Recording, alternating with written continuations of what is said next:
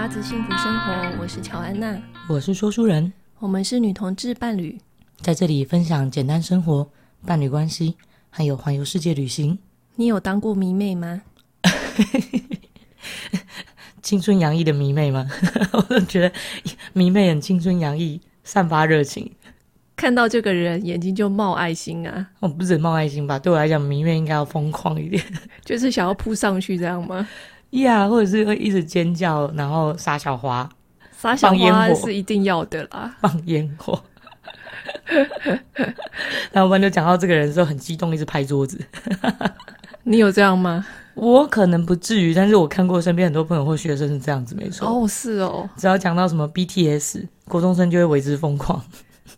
BTS 是什么鼻涕眼屎是 BRT 之类的东西吗？那你有当过迷妹的时候吗？你平常这么冷静？有啊，我超爱 Roger Federer 的。哦，oh, 我想起来了。乔安娜平常不太熬夜，但她会为了看 Roger Federer 的比赛而熬夜。年轻的时候啦，现在也没有，没有一两年前你还是会熬夜哦，真的哦。对，特别是打的很精彩的时候，就是。已经到后面几轮的时候，就会觉得多看一轮是一轮呐、啊。哦，你的意思是觉得之后会看不到吗？对啊，因为他也已经快要四十了诶，诶，他真的很猛诶。就我完全，我就跟你讲，我即便是这个年纪，我也没办法这样打，更何况是四十岁。那应该算是最年长的球员了吧？好像击败了 Andre Agassi 的金。哦，你说阿格西，嗯，哦，对，阿格西也打蛮久的。嗯、其实我以前对网球其他真的是一窍不通，我也看不懂规则。但因为身边有一个网球狂热者，所以他每次都会跟我很仔细的讲解计分方式以及得分的一些规则。我从国中的时候开始看网球赛，那时候也没有人教我。你就自己看得懂哦？我就自己一直看，一直看，然后看什么时候他会喊 out，什么时候他会得分，自己推演出网球规则来。好猛啊！这么猛！可是那个时候没有什么球评之类的，没有网路啊。哦，有啦，我那时候很喜欢听徐乃仁的。哦，他现在也还在转播。哎，他这样子，他很常青哎。对，而且他的声音完全都没有变呢。哦，这真的好厉害，不像我的声音已经逐渐沧桑。也是因为他的讲解，让我越来越了解网球规则，跟网球为什么哪边打得好啊，然后为什么是好球啊，困难点在哪里。哦，对他，他这个倒是真的讲解蛮清楚的。对，他就是，他也是 Roger Federer 迷。对，没错。从他转播的时候，完全可以看出来私心。对，他有一阵子非常的明显，但是后来他有稍微压抑一下。应该是被大家讲，诶、欸，太媒体还是要政治中立，或者是立场中立。对，对我真的很喜欢听他的转播，听他转播网球真的变成非常有历史。他连摄影机转到观众台拍到的。名人跟网球无关，他都喊得出名字。哎、欸，这点我真的真的很厉害。我觉得可以讲出历史，然后以及他可以讲得出，哎、欸，这是哪一个演员，然后这是谁谁谁，很强哎、欸，很厉害啊。对啊，他脑子到底都在装些什么？我觉得这好厉害啊。可能对欧美的文化很有兴趣吧，我觉得。嗯，应该要真的很有兴趣。而且你可以想，他们在不同的地方打的时候，来宾可能会来的组成会不一样，但他都要可以喊得出来。你知道 Federer 有一个称号叫做 Goat 山羊吗？是那个咩咩，拼法是一样的哦，真的、哦。对，只是中间有缩写点。有一次的网球会后的采访，有一个小朋友就问 Federer 说：“你是 Goat 吗？你是山羊先生吗？” 跟我一样，很可爱。那个那个影片很可爱，贝德罗不就瞬间 傻眼？可他应该蛮幽默的回复，大家都笑了，大家都笑了。GOAT 的的缩写是 Greatest of All Time，哦，时时刻刻都伟大，就史上最伟大的球员。哦、我的翻译好粗糙，时时刻刻都伟大。我大概从以前开始看网球赛的时候，那时候他才。刚发鸡，发鸡，才刚窜出头。对，欸、我我以前大学修过体育课，这是网球。然后我突然间想起来，我那个网球老师他也是 Federal 迷，因为我上网球课第一堂课的时候，他就开始一直介绍 Stillo，然后介绍他有多厉害。哦。我那时候其实一开始是很喜欢一个澳洲的球员 Lleyton Hewitt，澳洲野兔。为什么叫澳洲野兔？为什么不是山羊就是兔？都是草食的。可能是它体型有点短小哦，有点体型有点像耳野兔，耳朵很长。没有，就是它体型短小，而且它跑很快。那为什么不叫什么腊肠狗之类的？可能就是澳洲的代表动物吧。哦。但我记得野兔好像是外来种呢，是啊，啊，那不是重点。开始生物老师职业病上升，我记得他是英国带过去的。对，没错。后来变成因为没有天敌，天敌变成繁衍的非常多。对对。那时候很喜欢 Lleyton Hewitt 的原因是因为他跑得超快，而且不管什么球他都会去追。哦。就是充满了力与美跟。执着不放弃的那种坚持，嗯，我很喜欢。被你这么一讲，好像野兔真的蛮适合，不然澳洲无尾熊或澳洲袋鼠感觉都没有这个能力。后来就渐渐发现说，同时代有好多球员都好有趣哦，就是有的很帅，然后很有个性，像 Safin 沙皇，他是俄国人，现在还有在打那个吗？没有没有，他现在没有在打。哦现在在打的是 Zverev，哦，对，就是那个发音很难念，Sasha，对，那时候很多很精彩的球员呢，像是 Safin 啊，还有 Hewitt、Federer，那时候也只是他们其中的一个而已。哦，可是他到现在还很长青哎，真的不容易。那怎么保养的？这个强度的比赛，对，同一批的好像都退休了哎。对啊，Andy Roddick 也退休了。这种强度，我觉得打十分钟就会跑不动了吧。对不起，我很虚。对，但是他现在还是一直在打。那个时期看着他们比赛，后来渐渐注意到他打球真的好优雅哦。回球的方式不会让你觉得他是用暴力，蛮力。对对，就是他的网球很有自己的风格。我还蛮喜欢看他抽球的，很优雅。他的反手拍真的是超、嗯、超美的。嗯嗯嗯嗯。就是很像那个徐乃人都会形容他是大鹏展翅哦，果然是迷弟。我有多迷 Federer 呢？我们那时候去环游世界的时候，哦，我知道你要讲哪一件事，在印度说书人上吐下泻之时，对，我那个时候病了半死，但那天刚好 Federer 有比赛。是准决赛还是决赛？我有点忘了。我也忘了四强还是？对，他跟现在的球王 Djokovic 在草地上面。这样听起来好像怎么打的火热之类的感觉。草地上面，草地是那个温网啦。我知道。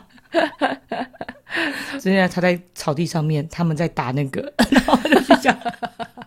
你好歪哦！你讲话怎么不讲清楚呢？你很歪诶。那时候说书人就叫我说：“你去看没关系，我让我休息一下。”我其实一边在有点发烧的状态，然后想吐反胃，全身发冷无力，然后我还要跟乔安娜说：“没关系，你去看 Federer 就好。”这种感觉就是没关系，我可以照顾好自己，你去寻求你的真爱吧。内心小剧场是这样。对，然后我就要一边看着网球赛，然后说：“Go go go！” 然后回过来说：“哎，你还有在呼吸吗？” 回回头在广告的时候拍拍说书人说：“ 就是我还可以为你做些什么吗？” 广告的时候，只有广告的时候，好惨哦！你也不想被我一直打扰吧？对啊，但我那个时候好像就是也没有办法好好的回复你，我真的不舒服。对，有点呈现一个意识不清楚的状态，对老婆彻底失望，有吗？没有，其实没有。是 觉得你就看吧，所以那个画面很好笑。我那个时候还努力，就是拿到我的手机，然后转身过来拍了一张照片，就是九维娜正在看着 Federal 小小的荧幕上面，然后有就是草地跟两位球员白色的衣服，看其实看不太出来是谁。然后就是看到九维娜就是眼睛看着他们，然后手是摸着我，我就觉得这画面真的很好笑。那张照片还在吗？还在吧。我不知道，因为我后来东西不是都被偷走了？那是证据啊！哦，就我后来的东西在德国都被偷走了，所以我不知道我那个把老婆抓，这算抓奸在床吗？应该是坐床边，某种程度的抓奸在床，蛮好笑。你成语用的蛮幽默的，谢谢你啊、哦。那到底 Federal 有什么魅力可以让你这么的迷恋他？因为他的脑袋真的是很好哎、欸，谁脑袋不好？你说遇过谁脑袋很不好？不是，就是有些球员他在打球的时候，你会觉得他只是机械化的在打哦。可是 Federer 他的脑袋一直在动，而且他很非常聪明的会运用一些对方策略，对，或者是看穿对方的球路，然后用不同的方式去对峙他。嗯。很聪明的球员，真的是脑袋好到不得了。我我对这种已经把网球变成艺术在打的这种球员都非常喜欢。另外一个人我也很喜欢，类似的就是 Graf 格拉夫，可以说是我觉得他是女生的 Federer。在打吗？没有没有，他早就退休了。哦、他嫁给阿格西、嗯。对啊，我想说，嗯，确认一下。对，我那时候也是看格拉夫打球的时候，觉得说，哇，这女生。好有脑袋哦！怎么这么聪明，如此优雅又聪明？天哪，简直是撒小花！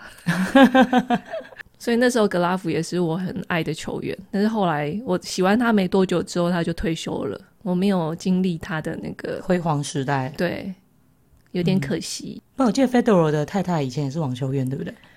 对，后来他们谈恋爱之后，他就当他的经纪人哦。帮他就是处理这些杂事啊，你知道经纪人就是他们两个谈恋爱的时候，Federer 就已经很有名气了吗？嗯，那时候算是刚起步吧。哦，但是他也算是很年轻就已经备受瞩目的原因是他有得到温布顿网球赛的青少年组的冠军。哦，OK，所以他算是真的就是一开始大家就知道说他很有天赋，很快就崭露头角。嗯，然后还可以站这么稳，真的很厉害。真的蛮厉害的，而且他以前是个很容易暴怒的人哎，真的啊，跟我一样。对，突然间觉得很开心，为什么找到同类？就是他的情绪管控没有很好，所以他很多网球赛是因为这样输掉的。可是我比较开始关注他之后，他整个人就变得超沉稳的哎，就是 EQ 变超好的。他是有经历什么吗？还是去禅修打坐？不知道哎，就是这转变很大，这不太容易哎。特别是我觉得运动员在动的情况之下，你要可以保持心情的静止，这超困难的。对，而且有时候就是观众会在那边喧哗，你看那个 旁边的气场很躁动，这样子。Djokovic 不是有一次也是对观众有点不爽哦，就是骂观众。但我觉得如果我是他，我应该会觉得你们吵屁呀。我觉得网球员真的是很特别的一个运动，诶。就是你们两个人在那边打网球，然后旁边围绕着好几万个人在看你们打网球，那种感觉我会回想到，说回想好像是我有经历过，但是我没有。想到前辈子，不是，就是回想到那种呃罗马竞技场。哦，就是两个战士或者是一个战士跟老虎在打架之类的。了解，只是不会闹出人命的版本，在那边厮杀，然后旁边一一群人在吆喝这样子。对，而且有些人还是会有主场优势，就像费德勒不管走到哪都是他的主场。对，因为他的球迷实在太多了，是很好笑。对，他真的是全球主场。我目前遇过喜欢网球的人，好像大部分都是喜欢他，只有遇到一两个是喜欢 Nadal。有啦有啦，我我认识的人里面有一些人真的是比较喜欢 Nadal，他们就说费德勒都扑克脸。哦，oh, 就是，可是 Nadal 有脸比较有微笑吗？不是，他指的可能是 Nadal 感觉比较有生命力吗？还是哦，oh, 我不知道。OK OK，就是那就是没有人喜欢 Djokovic。哎、欸，如果你们有喜欢 Djokovic 的，欢迎跟我们分享，因为我真的目前没有遇到有人是喜欢 Djokovic 的。我曾经有一段时间觉得他还蛮可爱的，在他还没有当上世界第一的时候。哦，OK。他那时候比较谦虚，然后很会搞笑，他会模仿各个球员，嗯、像是模仿 Sharapova、模仿 Nadal 跟 Federer，他就是很会模仿。真的假的？真的他也模仿，我好好奇哦。女生她都会模仿。感觉是个轻快的人，会在网球场上跳舞之类的，就是搞笑。嗯、所以有一阵子，他真的那个时候比较做自己吧。其实大家还蛮喜欢他的。你确定那是自己吗？还是现在的才是他自己？可我觉得现在应该会有压力吧。当上世界第一之后，人都会有一种想要保持住的压力。他就变得很严肃啊。就是他真的很看重这一切，有可能，或者是他觉得自己要那个那个价值之类的。I don't know，等我当上世界第一再跟你说。我现在不能告诉你，我无法理解。现在投胎去打网球还来得及吗？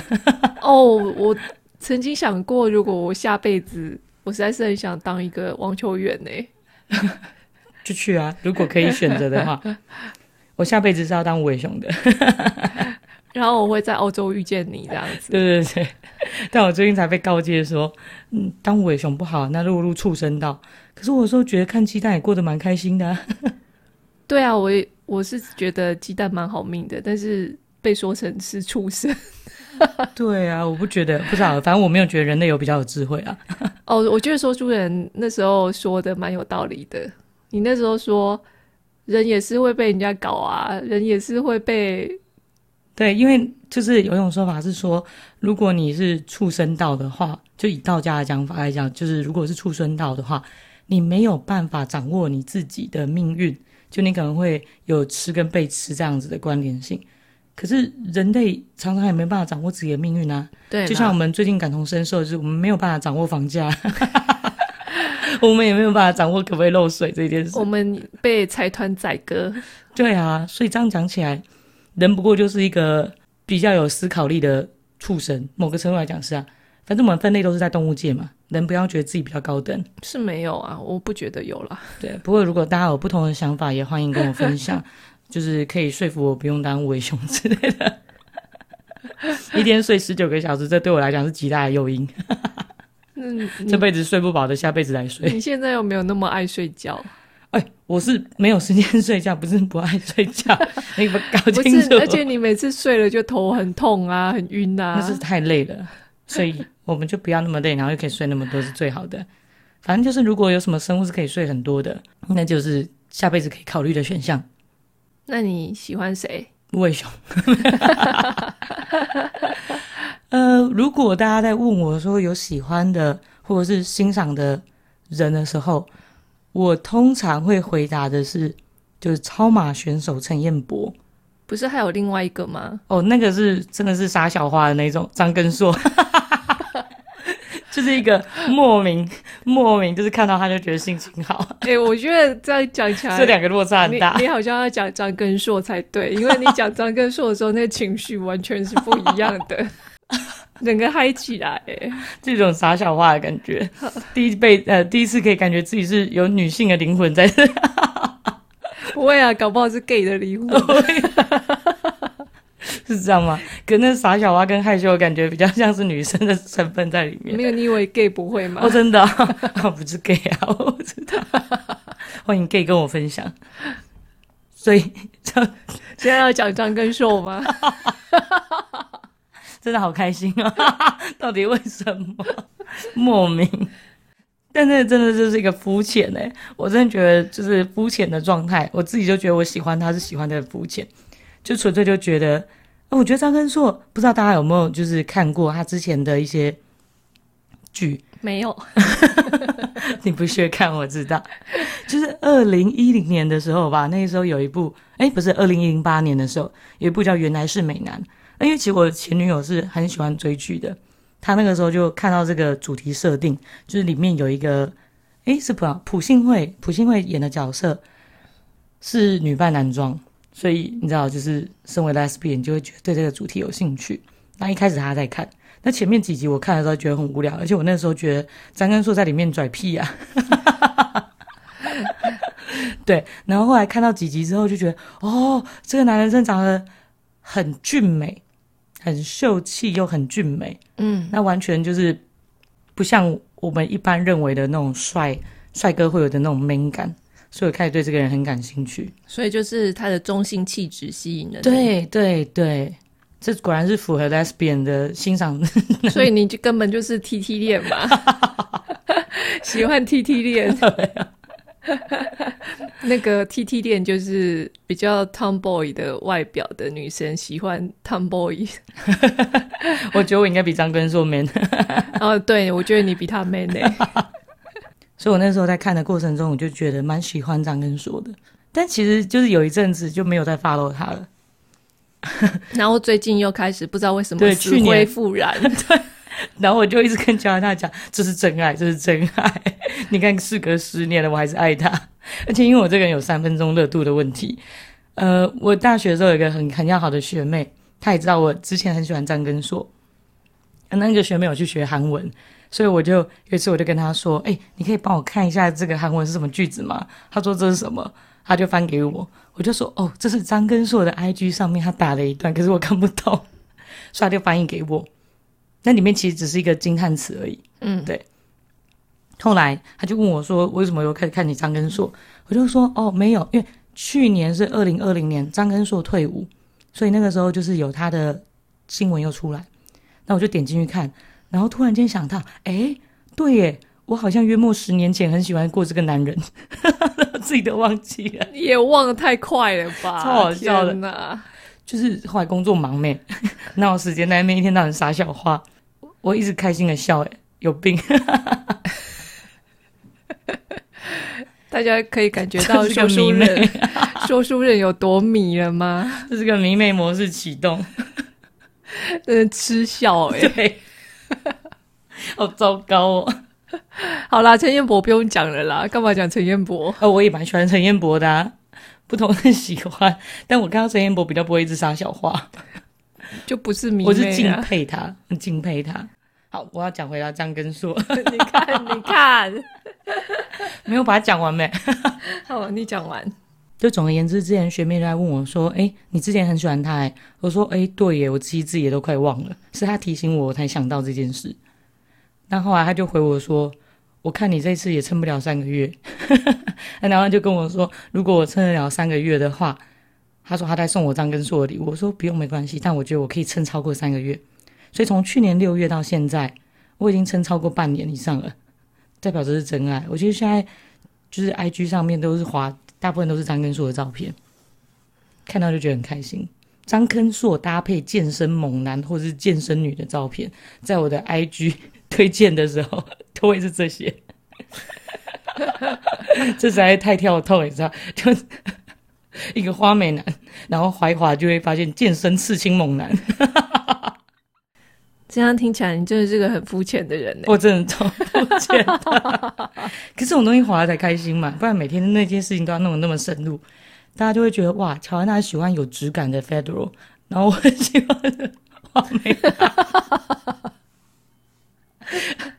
而且我现在我的那个时候去年吧，我就把张根硕设为我的。手机的那个叫什么封面吗？封面，他的他的手机的桌布从来没有放过我，但是他放过鸡蛋跟张根硕，我还有放过陈彦博哦。前阵子是陈彦博，后来被张根硕取代。对，所以你你确定你真的爱我吗？我我爱你呀、啊，你在我心里，他们在我手机上，我也不知道为什么，这这真的是一种莫名。通常我们我啦，我通常喜欢一个人。或者是欣赏一个事物的时候，会可以讲出来，就我欣赏他的点是什么。但张根硕我完全无法哎，坦白说，我也没有特别欣赏他的个性。就前辈子的，哎，我觉得人有可能啊，前辈子曾经爱过这个人，真的哎，就是一个迷恋。对，然后我也觉得他唱歌很好听，但对乔安娜来讲，那些都是怎样很不怎么样的东西。呃。就没有没有打到我了，我就一直推给他说：“你看这个很好听，他唱的很好听。”然后就说：“哦，谢谢，不用了。” Not my style。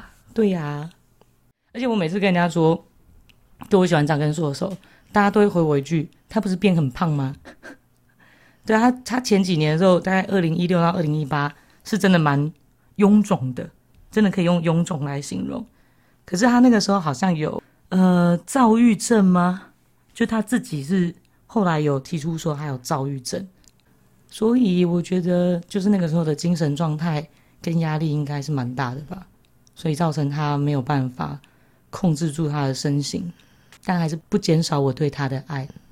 我就觉得，嗯，他现在也是瘦下来啦，可是大家都不会去讲他瘦下来，大家只会记得他臃肿的那个时候。我觉得在某个程度来讲，对艺人是不太公平的。不要说对艺人啊，对人都是不太公平的，因为我们的确就不可能精神状态随时都是保持在一个哦开心，或者是积极向上。我觉得应该是要看这个人当初吸引你的点是什么吧。如果说一开始就是只是因为外表觉得他很帅的话，那接下来就是会看你变胖了。对对，我觉得很有可能是这样。嗯，但他胖过又瘦下来，我还是爱他。然后我又再把《原来是美男》重看了两遍，两遍。对，为什么要看两遍？爽，就觉得哇，里面的主角都长得很可口。朴信惠现在也也是很红啊，对啊，很可口吗？朴信惠还好啦，不是我的菜。不是啦，我是说他们张根硕长得很可口。我看的那个画面，觉得他们妆都有点重哎、欸，那个鼻影是不是打太多？呃，可是就那个时期吧，对啊，十年前，对。那你要聊聊陈彦博了吗？我以为你没有要让我讲陈彦博，我也是蛮喜欢陈彦博的。哎，这样讲好像很嫌弃。你讲话啊，有时候会透露出你真正的心声，你知道吗？没有，我真的还蛮喜欢陈彦博的，认真喜欢。如果喜欢他，比较有点像是我很敬佩他，某一个程度来讲，我崇拜这样子的人。所以对我来讲，他比较有点像是被供奉起来的。就我不太会，就是有那种撒小花，他就是你知道景仰，他是我景仰的。嗯，张根硕是我痴迷的，两个不一样。我马上放在不同的位阶，陈彦博的位阶比较高。我第一次注意到陈彦博，哇，大概可能也是十年前的事哦。哎、欸，你不觉得我很专情吗？这两个男人我都喜欢那么久了，而且我真的没有什么喜欢的女艺人哎。以前国高中的时候，可能有喜欢过孙燕姿，我喜欢她的歌声，但之后都是男人呢。你有没有觉得你很棒？为什么？你是我心目中唯一就是喜爱的女性，身为一个 lesbian，谢谢你哦。你有没有觉得你的地位很稳固？我只是从来没有登上过桌布而已。这么想要登上桌布，桌布这么肤浅的东西。对啦，你也没有在我桌布上面过。对啊，你看，说实在，我都没有计较，我从来没有跟你 argue 过这件事。哎，可见我多么觉得桌布这东西不重要。你，你根本脑脑容量根本没想到那边吧？不是，好不好？是我根本不在意这种事。我第一次注意到陈彦博，是因为那场二零一一把的新闻。就是我看到新闻在转播说，有一个要去参加超级马拉松的选手，还有陈彦博。那他因为他是要去参加极地的比赛，北极吗？北极圈吧，好像是北极圈的，就是比赛。那因为台湾没有这样子的，有暴风雪 又很冷的环境，所以而且他还不可能移地去练习，就他不可能到国外去练习，所以他就呃透过。朋友，朋友有虽然有朋友帮他，后来看才知道说，哦，原来是有人主动来帮他，而不是他去到处去借。就有人就是看到他这样子练习很辛苦，然后觉得他很努力，所以去跟家乐福接洽，就内湖的家乐福，就说要把冷冻柜借给他。你可以想象，就是那种大卖场，他们。冰冻一些库存啊，或者是代销的东西，像一个房间哦，对对，就真的很大。那他就把温度调到可能四十负四十度左右，然后在里面放工业用的大电风扇，我就觉得这真的看起来很酷。然后把它练习的有点像是那个飞轮吗？应该是飞轮吧，反正把它搬进到里面，然后模拟那个北极的环境。看我就觉得这个男人疯了，对，这个男人疯了。然后就觉得哇。就是其实我很羡慕跟佩服这种人的勇气。就是台湾可能没有这样的环境，那他也没有特别有名气、有背景，他也没有特别有钱，就小康家庭。那时候比较有名的好像是林忆林杰，对，那时候是林忆杰。那他就是为了要去完成自己想做的事情，努力去克服环境上的限制。我对这种人，我通常都会觉得很好奇跟敬佩。所以后来我又再去搜寻了一些相关的资料，可是那时候因为陈彦博才刚要开始变有名而已，所以其实网络上对他资料很少，对对对，对，但反正总而言之，我那时候加了他的脸书相关的东西，而且我还是蛮幸运，我还有加到他私人脸书。那有一次是他参加应该是巴西的比赛回来吧，就还有召开一个有点像小型的记者会，然后就看到他在讲他比赛的过程，然后以及播放一些影片。他几乎每一次的比赛，十只脚趾头一定至少会有可能百分之三十到百分之六十的指甲是脱落的，然后脚底就是起水泡。而且是血水泡，这几乎也是对他来讲就是很正常。嗯，他会觉得哇，要忍受这个身体上的痛苦，对一般人来讲也真的不是很容易。但对他而言，他就会分享一些他在比赛过程中遇到一些最挫折或者是惶恐的时候，就可能他在比赛的过程中，在你有时间压力的情况之下，他又跑错路，可能绕了一大圈，或者是他有一次是跑错路之后直接。有点像是踏入到了泥沼里头去，所以整个鞋子都湿了，对，然后就会有失温的问题嘛。就我就觉得，就每一次的比赛，他没有一次是轻松的，不管是心理或者生理上面，可他还是愿意超马。对啊，我就觉得超马应该没有轻松的吧？这真的是真爱，要真的很喜欢一样东西，才有办法忍受一切的不舒适。而且超马是没有奖金的，对对，他没有奖金，只有奖杯奖牌。好妙，就是我在想说，全世界这些在跑超马的人，他们到底什么样的爱可以让他们没有任何酬劳，但是他们愿意一直这样做这件事情？某个程度来讲，他满足了他心理上的修炼或成就，不然真的是很难去解释诶，因为没有外外在物质的报酬，完全没有。对，那你要说哦，就有大家的掌声或媒体曝光度，可是试问谁会真的为了这些，而且还不一定有，然后愿意这样去尝试？我真的觉得，就光想到就觉得很猛。那他再来还有一点，就是我觉得也蛮神奇的是，他其实有给自己立下一些目标，譬如说，在二零一三年之前，他希望可以完成七大洲八大站。那他的确也都有照他的时间轴去完成这些事。我真的觉得，把自己规划的很自律，就是他有的这些特质，都是完全都是我缺乏的。就是你觉得自己没有这个特质，所以你会很。对，想要有羡慕或者佩服、敬仰有这种特质的人，因为我觉得这很不容易，这刚好是我最弱的部分。那其实你看他出国比赛，他以前说他英文其实也没有特别好，可是为了要可以去报名这些国外的比赛，甚至可以跟外国媒体或外国人沟通，他必须要把他的英文拉到某一个程度。而且如果有在 follow 他的人就会知道，他其实还还蛮常会遇到一些鸟事。不是行李不见，我记得我们有一次在德国那一次，就我们的行李被偷，我的行李被偷走。那事隔两三天之后，我有在我的脸书上面就是 po 文，就是问问看大家有没有什么东西可以借我，然后跟大家讲就是我的手机没有了这件事情，请大家就是不用联系我，因为要联系也联系不到。那我觉得陈彦博那次还蛮温暖，可能是他自己也遇过很多的困境，他那一次有在下面就是留言安慰我。我就觉得哇，好温暖哦！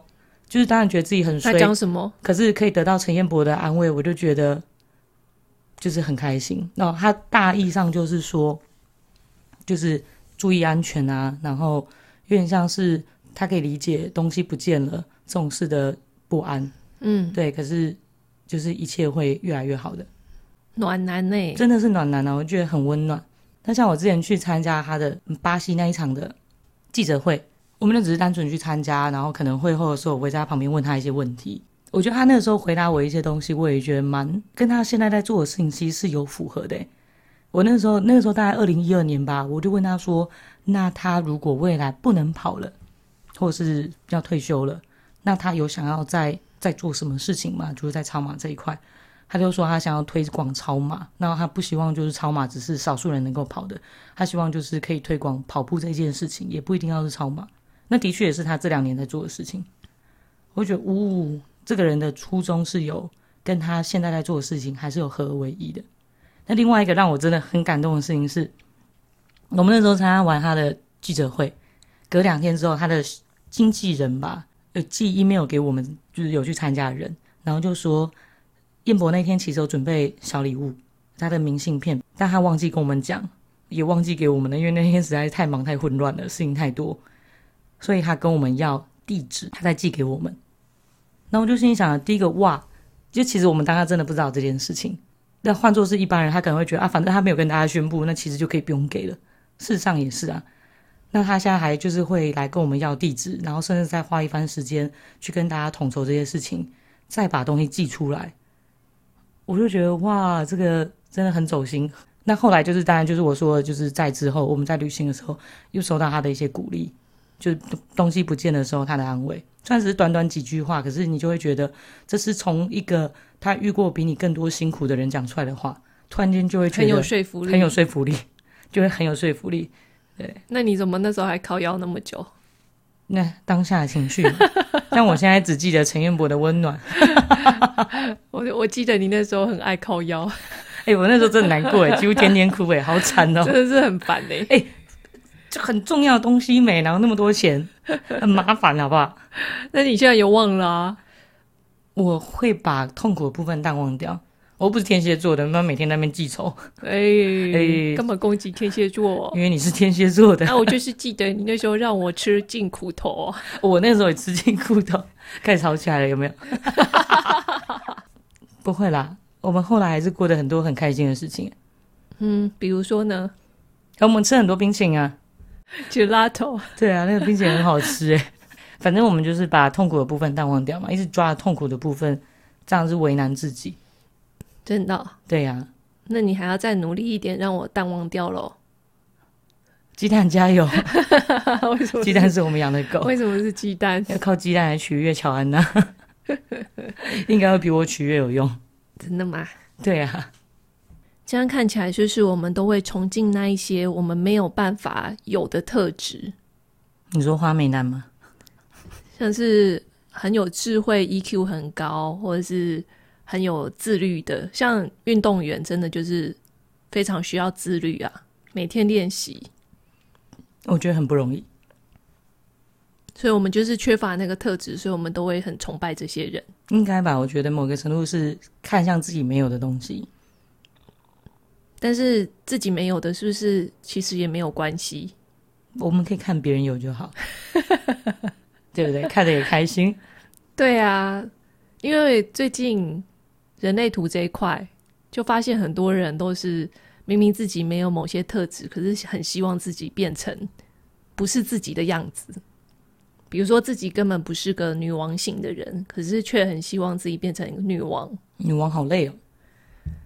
对，但是他很想变成女王，或者是很希望变成很有个性的人，可是他就是其实平常。